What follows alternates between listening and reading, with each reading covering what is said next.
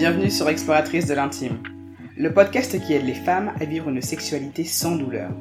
Je m'appelle Astrid et mon but à travers ce podcast est de vous partager des outils concrets pour vivre une sexualité épanouissante et développer une relation apaisée avec votre corps. Et pour cela, quoi de mieux que s'explorer? Alors chaque vendredi, sur un ton décomplexé et avec bienveillance, j'utiliserai mon expérience de kinésithérapeute pour vous parler d'intimité, de douleurs sexuelles, mais aussi de recherche du plaisir et de reconnexion à soi.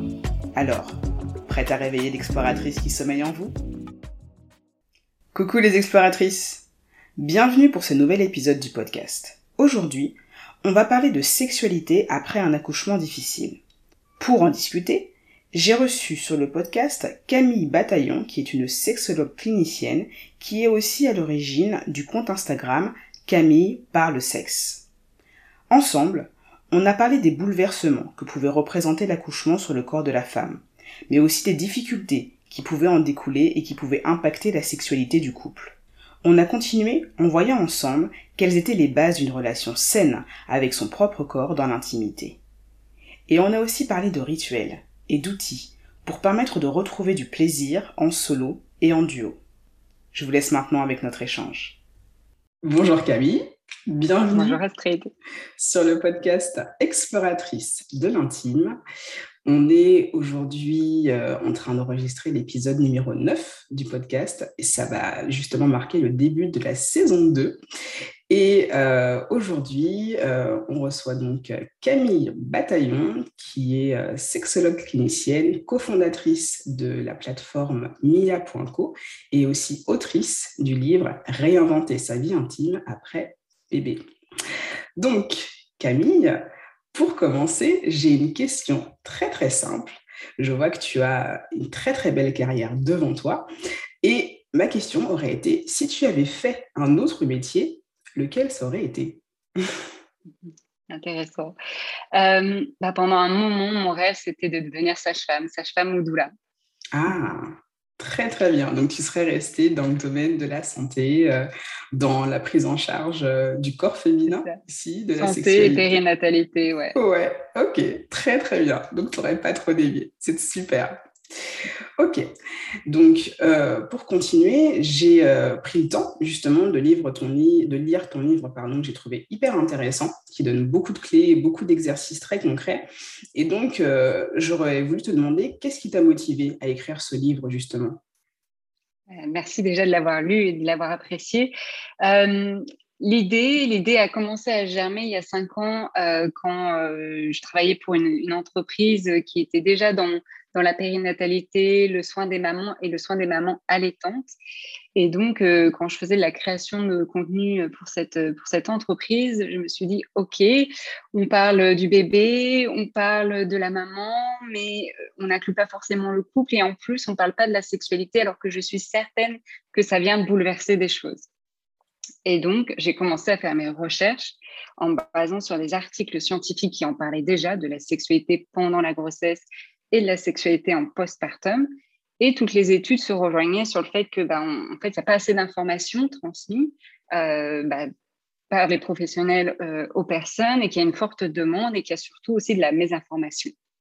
Et donc, je me suis dit, OK, là, il y a vraiment quelque chose à faire. Euh, ces informations, elles sont là, mais elles sont de manière scientifique, on va dire. Comment on peut les vulgariser, les rendre accessibles et puis surtout, euh, bah, transmettre ce message-là aussi, et parce que bah, quand on donne des informations, on rassure aussi énormément et on rend la chose plus normale et moins honteuse aussi. Donc c'était vraiment une démarche euh, de s'adresser aux personnes, donc aux personnes enceintes, aux couples, mais aussi aux professionnels de la santé qui s'occupent effectivement euh, des femmes enceintes et des couples pour qu'ils puissent aussi aborder ces thématiques-là. Ok, Super démarche, vraiment. Euh, donc, ça m'amène à te, à te demander, justement, euh, comme tu le dis, il y a un vrai gap au niveau des informations qui sont disponibles. Les, les parents, euh, les nouveaux parents, les, les, les, femmes enceintes ou les femmes ayant accouché n'ont pas toujours de, sources d'informations à leur disposition comme ça. Et donc, euh, avec ton livre, ça permet justement de venir euh, combler ça et aussi euh, avec tes consultations. Mais justement, pour toutes ces patientes et toutes ces personnes, toutes ces femmes ou ces couples que tu vois en consultation, pour toi, sachant que l'accouchement, c'est un réel bouleversement, quels sont les impacts les plus marquants qu'on va justement voir au niveau de la vie de ces femmes en particulier? De la vie de manière générale ou de leur vie intime? De leur vie intime, parce que c'est ça qui nous intéresse ici. Ouais. Euh, le plus grand bouleversement euh, et ce qui m'a vraiment, euh, alors je dirais pas choqué parce que je m'y attendais, mais je m'attendais pas à ce que ce soit autant, en tout cas dans les témoignages que j'avais reçus, c'était les douleurs. Ben voilà, c'est pour ça que je suis là aussi aujourd'hui, mais les douleurs, les dyspareunies, les douleurs à la pénétration. Euh, que cette zone génitale était, était vraiment euh, douloureuse et que euh, bah, ça les freinait. Bah, déjà, ça pouvait avoir un impact sur leur vie de manière générale, la difficulté à s'asseoir, de marcher, de mettre des choses serrées, mais aussi ça avait un impact effectivement sur leur vie sexuelle. Et puis la deuxième chose, c'était effectivement bah, la baisse de libido, parce qu'il y a la fatigue, parce qu'il y a un nouveau membre dans la famille dont il faut s'en occuper. Euh, parce qu'il y a des hormones aussi, donc pour un, tout un, tas de facteurs. Donc les deux principales, euh, je vais dire, changements, c'est surtout les douleurs et euh, la libido. Ok. Effectivement. Et ça, bien malheureusement, on ne l'anticipe pas forcément, on ne le sait pas forcément. On a une idée, on a une idée qu'il va y avoir un changement. On a une idée qui. On dit que notre sexualité va être foutue. Hein. C'est ce qu'on entend généralement, que la sexualité va être foutue après bébé, qu'on n'aura plus le temps. C'est souvent ça qui est transmis.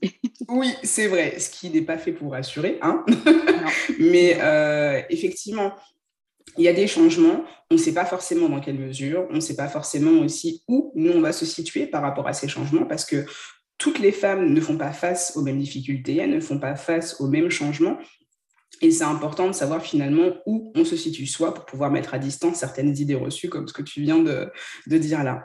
Donc, euh, effectivement, ça a, des, ça a des, impacts assez conséquents sur la vie intime, ça a des conséquences parce que ça peut entraîner des douleurs. Et donc, euh, j'aurais aimé qu'on approfondisse un petit peu en se posant la question, mais pourquoi le sexe fait mal après l'accouchement? Qu'est-ce qui va justement être à l'origine de ces douleurs? Oui.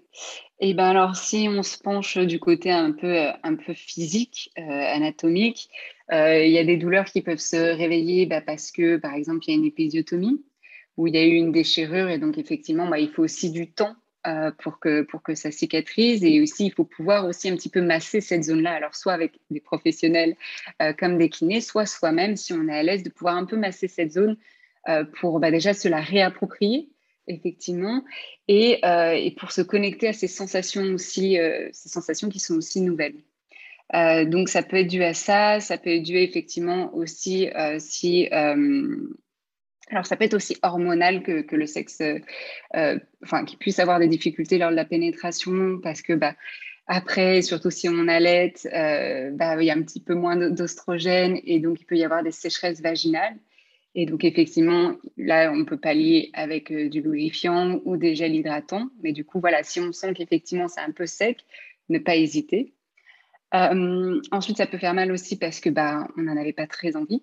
Il faut le dire que souvent aussi, il y a une reprise des rapports sexuels euh, qui se présente alors que la personne n'en avait pas forcément envie, mais se sentait obligée. Alors, pas forcément de la part du, du, partenaire ou de la partenaire, mais des fois une sorte de pression de bah, tout le monde reprend les activités sexuelles assez rapidement, hein, cette croyance-là aussi. Et euh, bah, voilà, pour qu'on reste un couple, il faut qu'on ait du sexe, ou alors ça fait déjà plusieurs mois qu'on n'a pas eu de rapport sexuel avec la grossesse, donc il faut se remettre en route, alors que soi-même, des fois, on ne se sent pas prête, ou et que le corps n'était pas prêt aussi totalement pour une pénétration. Euh, donc là, je parle vraiment pénétration. Euh, il y a aussi euh, tout le côté, effectivement, aussi, on va dire, plus euh, psychique, émotionnel aussi. Alors là, je parlais aussi de se sentir prête, mais, mais comment on se sent dans son corps aussi. Est-ce qu'on a des appréhensions? Si on appréhende effectivement de reprendre des rapports intimes avec pénétration, qu'on a l'appréhension d'avoir mal, ou l'appréhension que, que va penser mon ma partenaire en me voyant, ou bref, toutes les appréhensions que chaque personne peut avoir, eh bien, on peut être un peu crispé, un peu tendu, et donc effectivement, le périnée aussi euh, peut être contracté, ce qui peut apporter euh, des douleurs. Donc, il y a vraiment plusieurs facteurs qui peuvent expliquer euh, l'origine des douleurs, et donc c'est pour ça que c'est important soit se questionner soi aussi, mais des fois de faire appel aux professionnels de la santé pour pouvoir aiguiller, donner des outils selon la cause des douleurs, pour ne pas rester trop longtemps avec. Effectivement, c'est un point important justement de, de, ne pas laisser ces choses-là s'installer. Comme tu l'as très bien dit, le temps, vraiment, et là je m'adresse à vous, les exploratrices, le temps est votre allié. Vraiment, c'est une période très, très, très, très importante de la vie d'une femme que justement de se laisser le temps de se reconstruire, de laisser le temps de cicatriser après un accouchement qui a pu être tout à fait normal, tout comme il a pu être plus difficile. Il n'y a vraiment pas de honte à avoir. Il faut essayer, j'insiste sur le mot essayer parce que ce n'est pas facile, il faut essayer de faire abstraction des injonctions, à retrouver son corps d'avant, à retrouver son ventre plat, à retrouver une vie sexuelle active très très vite, aussi performante que c'était avant, parce que malheureusement, en fait, la performance, c'est plus quelque chose qui va venir empoisonner les relations intimes qu'autre chose. Et donc, euh, pour revenir à ce que tu disais juste avant, justement sur la relation au corps, euh, ça m'amène à te poser les questions finalement, bah, c'est quoi les bases d'une relation saine? Avec soi-même et avec son corps. C'est quoi ton point de vue de sexologue clinicienne à propos de ça? C'est vaste. Hein euh, bien sûr, ça va dépendre euh, de, chaque personne, une relation saine à son corps. Euh, je dirais pour moi, c'est quand on, on est à l'écoute de son corps. En fait, on est à l'écoute de son corps, de ce qu'il nous dit. Est-ce qu'on le nourrit suffisamment? Est-ce qu'on le nourrit bien? Alors quand je dis nourrir, c'est de la nourriture effectivement des aliments, mais aussi nourrir d'un côté, est-ce qu'on le chouchoute, est-ce qu'on est qu'on prend le temps d'avoir des temps de repos quand notre corps est blessé, quand notre corps a traversé des choses comme un accouchement, est-ce qu'on est qu'on lui laisse le temps de se reposer? Euh, Une relation saine, ça va être ça, je pense. Vraiment être à l'écoute de son corps, de ce qu'il nous dit. Euh, et d'adapter ses activités ou d'adapter euh, ses envies aussi par rapport à, à, son corps et de se permettre des temps de repos quand il y en a besoin, des temps de mouvement aussi, euh, parce que je pense que ça aussi c'est nécessaire pour que bah, on se sente vivante, mais que le corps bouge, qu'il reste en mouvement. Alors on peut faire évidemment des mouvements doux au début, mais je pense que c'est quand même important après la, phase, on va dire, euh, du mois d'ordre, de reprendre un petit peu euh, des mouvements quand même. Mm. Ok, ok, très bien.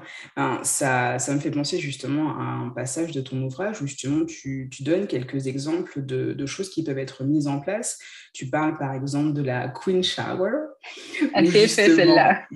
où justement euh, on prend le temps justement de, de se de se, euh, de se créer un moment d'intimité euh, où on va mettre une ambiance avec euh, des bougies, avec peut-être aussi une petite ambiance parfumée, une musique qui va justement nous mettre dans un mood de relaxation, de plaisir, de détente. Et puis justement, on va essayer de lier les sens au corps, recommencer justement à activer cette sensualité euh, qui fait partie finalement intégrante de notre vécu et de notre, euh, de notre corps, sans qu'on ait forcément toujours conscience. Et donc là, l'idée, ça va être d'essayer de sentir euh, le contact de l'eau sur la peau, le fait de sentir finalement bah, cette chaleur, où est-ce qu'elle se diffuse, où est-ce que ça provoque du plaisir, où est-ce que ça va être plus ou moins sensible. Et ça, effectivement, comme tu dis très bien, c'est une première étape pour justement recommencer à avoir une bonne conscience de son corps et recommencer à allier euh, des sensations plaisantes à son corps, parce que ça va être aussi là euh, le point important, c'est que oui, euh, l'accouchement peut avoir son lot de difficultés, oui, ça peut entraîner des douleurs, mais il n'y a pas que les douleurs il n'y a pas que les douleurs. Et la, douleur à proprement parler, c'est un signal, un signal que va envoyer euh, notre cerveau. C'est une information comme une autre. Mais le corps, il est aussi capable de traiter énormément d'autres informations, dont le plaisir. Et l'idée, ça va être de petit à petit rerouter un petit peu le, focus de notre cerveau et de notre corps sur ces sensations de plaisir ou même des sensations neutres pour arriver justement à défocaliser notre attention de la douleur et de tous les impacts que ça peut avoir sur notre vie. Très, bien dit, ouais. Et, ça peut sembler un peu cliché parce que c'est ce qu'on entend souvent, mettre de la bougie, des bougies, de la musique, etc. Mais l'idée, en fait, c'est ça, c'est d'éveiller nos sens. Donc, qu'est-ce que vous pouvez mettre en, action dans ces rituels qui éveillent votre vue, l'odorat, euh, l'ouïe, euh, le goût? Euh, Donc, à vous de trouver et d'adapter. Mais effectivement, c'est un rituel où on va éveiller les sens et aussi, effectivement, s'il y a des douleurs, ok, il y a des douleurs pour le moment, mais comment je peux venir petit à petit remettre du plaisir, quelque chose de plaisant? Vous voyez, donc ça va être de pouvoir en fait avoir des moments, ok, pour l'instant la douleur est là, mais on va ajouter des, doses de choses plaisantes pour qu'au fur et à mesure ces choses plaisantes soient dans la majorité, puis qu'en fait après bah, la douleur diminue complètement, s'en aille et qu'il n'y ait que des choses plaisantes qui restent. Effectivement. Et dans, euh, dans ce chemin justement d'exploratrice en quête de plaisir, euh, tu en parles très bien. Et ce que j'ai beaucoup apprécié dans, dans ta démarche, c'est que tu prends le point de départ du plaisir solo avant même de commencer à envisager finalement euh, la recherche du plaisir avec son ou sa partenaire, il faut d'abord comprendre que ça passe par soi. Et c'est pour ça que justement euh, le rituel notamment que, dont on vient de parler, il va être important. Ça peut être celui-là comme ça peut être plein d'autres. Mais ça passe par soi d'abord. Comment est-ce que je me sens avec moi-même avant de recommencer à interagir avec mon ou ma partenaire? Et donc ensuite, dans euh, cette exploration du, plaisir ensuite à deux. Euh, quels sont selon toi justement des, outils ou des, idées qu'on pourrait avoir pour pouvoir justement renouer une vie intime avec son partenaire? Quelles sont les premières choses, les bases, les premières pierres qu'on va pouvoir utiliser pour pouvoir reconstruire cette vie intime à deux après l'arrivée de bébé? Oui, après de bébé. Oui, je rebondis juste sur le, plaisir solo d'avoir ces rituels à soi d'abord, parce que souvent, ce que je constate, c'est que bah, les jeunes mamans disent voilà, je suis perdue, je ne sais plus qui je suis, je ne sais pas ce que je veux. Et, donc, c'est normal qu'aussi, il y a un petit peu de cafouillage du coup dans la vie intime à deux. Donc, c'est pour ça, déjà, on va se focaliser sur soi, sur ce qu'on a envie, de prendre le temps aussi de se découvrir, de, de s'apprendre, parce que bah, on a changé, il y a des choses qui ont changé. Donc déjà se connecter à soi, puis ensuite euh, à deux. À deux dans les bases, effectivement, on répète sans arrêt, ben, ça va être d'en parler, de communiquer, euh, de pouvoir échanger sur ça déjà, par exemple les appréhensions aussi. Euh, par rapport à, cette réinvention de, la vie sexuelle, donc de communiquer sur les appréhensions, sur les envies de l'un et de l'autre, et puis ensuite comment on peut les mettre en pratique, et donc plutôt quelque chose de, ok, une certaine, un certain rituel pour pouvoir les mettre en pratique aussi, parce qu'on sait aussi, et qu'on ait des enfants ou non, la majorité des personnes vous dire, on n'a pas le temps, euh, on a oublié, etc. Donc, comment vous pouvez mettre dans votre organisation des moments intentionnels où vous vous retrouvez seul, évidemment, avant, mais aussi euh, à deux. Donc, ça va être ça, donc de communiquer. Et puis, le deuxième point, ça va être aussi, euh, et, c'est pour ça que c'est important d'en parler aussi en, en amont du postpartum, mais de s'être suffisamment aussi informé. D'où l'utilité du livre, mais d'être suffisamment informé sur tous les changements possibles. Ça ne veut pas dire que vous vivrez tous ces changements-là, mais de les connaître pour savoir que déjà, bah, d'un, c'est normal, de deux, que vous n'êtes pas la seule à les vivre, et que de trois, du coup, vous pouvez être accompagné, que ce soit seul et en couple.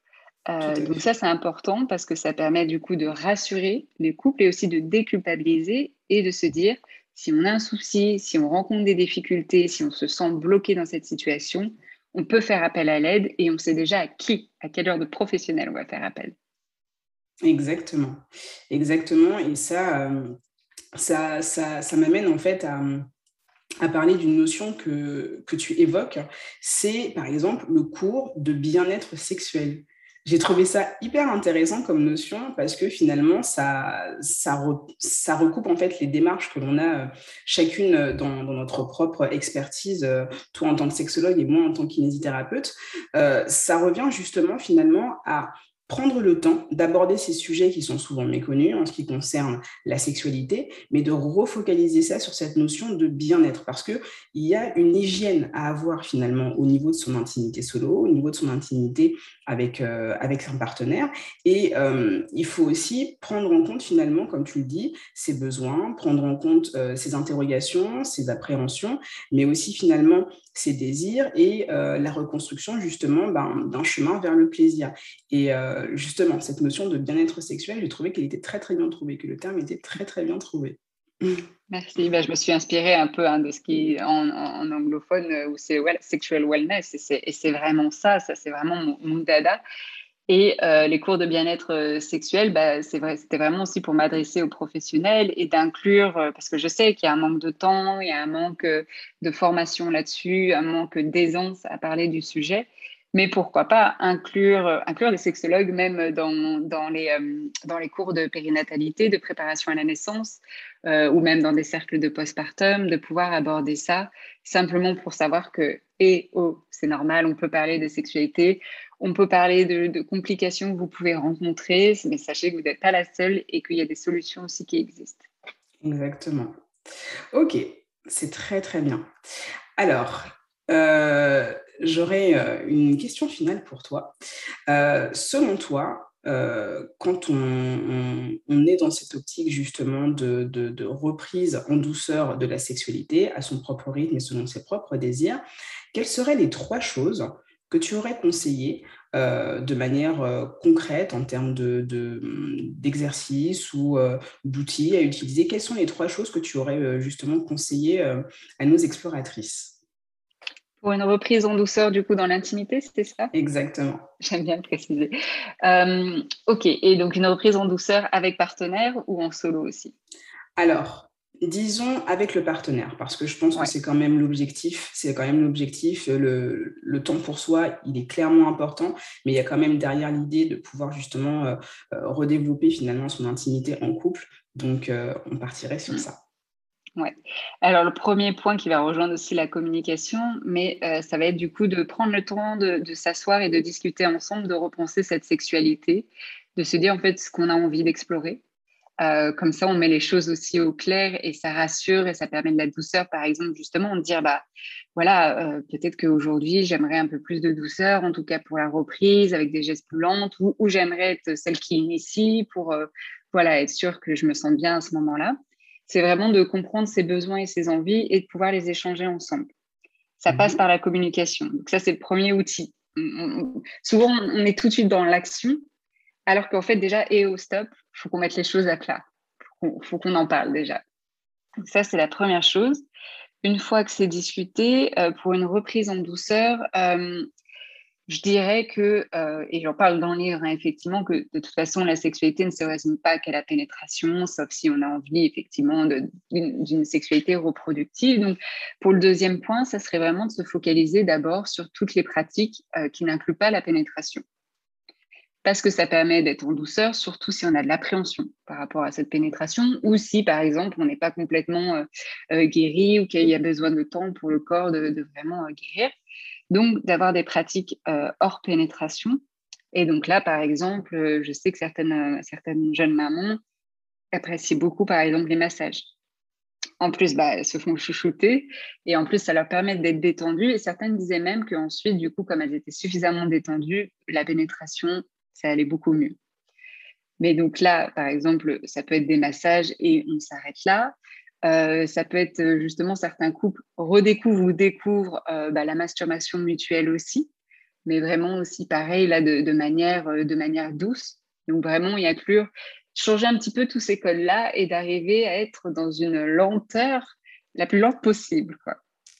Et la plus lubrifiée possible en mettant du lubrifiant et la plus lente possible où vraiment c'est chaque caresse a son importance. Quoi.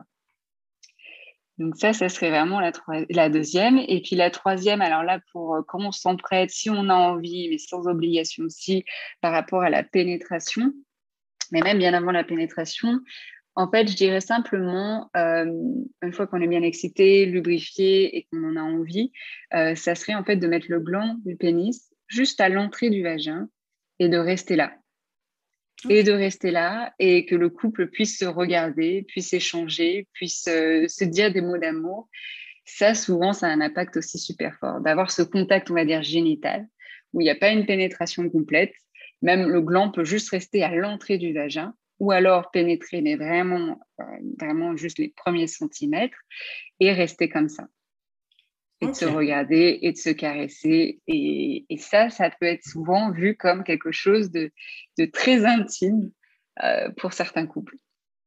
Très, très intéressant. Donc, dans cette idée de reprise en douceur, on fait une ode au slow sex, à la lenteur dans l'intimité, à la lenteur dans la sexualité on laisse le désir monter, on fait vraiment cette connexion avec les sensations corporelles. Alors, on fait aussi euh, une grande place à la reconnexion avec son partenaire, comme tu le dis. C'est super intéressant. Vraiment très, très, très bien. Merci beaucoup. Alors, pour terminer notre échange, j'ai une petite question euh, à te poser euh, pour justement clore notre, notre conversation. Qu'est-ce qui t'inspire en ce moment? C'est une bonne question parce qu'il y a beaucoup de choses qui m'inspirent. Ah, c'est très bien alors. Il y a beaucoup de choses qui m'inspirent. Euh, je suis euh, très, très podcast. Hein, énormément de podcasts. Et bah, ce matin, j'écoutais du coup le podcast Sex with Emily, mmh qui parle de sexualité. C'était une des premières podcasteuses à, à, parler de sexualité. Ça fait 15 ans qu'elle est au micro. Et le dernier épisode, c'était avec Esther Perel, euh, qui est du coup euh, la, sexologue, la thérapeute de couple, euh, que tout le monde, voilà, elle est tellement inspirante et tout ce qu'elle dit, elle a permis de repenser l'infidélité, etc. Et quand je l'écoute à chaque fois, bah ouais, elle, m'inspire. Je pense que je ne suis pas la seule, mais, mais c'est vraiment chouette parce qu'elle apporte un nouveau regard et elle permet de vraiment déculpabiliser, décomplexer, rassurer et donner des pistes. Et donc ça, ça m'inspire. Super. Bon, bah écoute, ça nous fera une nouvelle référence euh, à, aller écouter pour justement toutes les amatrices de podcast. Super. Bah écoute, merci beaucoup pour, euh, pour tes précieuses informations. Merci beaucoup pour toutes les informations que tu nous as données. Euh, c'était vraiment hyper intéressant. C'était. merci à toi, vraiment... Merci. Merci pour l'invitation. Et J'aurais voulu aussi, euh, pour toutes les personnes qui souhaiteraient éventuellement te retrouver euh, après l'interview, où est-ce qu'on peut justement euh, aller suivre un petit peu tes, propres travaux? Mmh Alors sur Instagram, où je suis assez active sur le compte Camille parle sexe. et puis sur mon site internet aussi, qui est www.camillebataillon.com. Super. Merci beaucoup, Camille. Merci à tout le monde. J'espère que cet épisode vous a plu et qu'il vous a donné des clés pour renouer avec votre sexualité en douceur après un accouchement. Parlez-en à d'autres exploratrices et surtout, abonnez-vous au podcast sur votre appli favorite. Un commentaire et un avis 5 étoiles sont toujours les bienvenus. À très bientôt!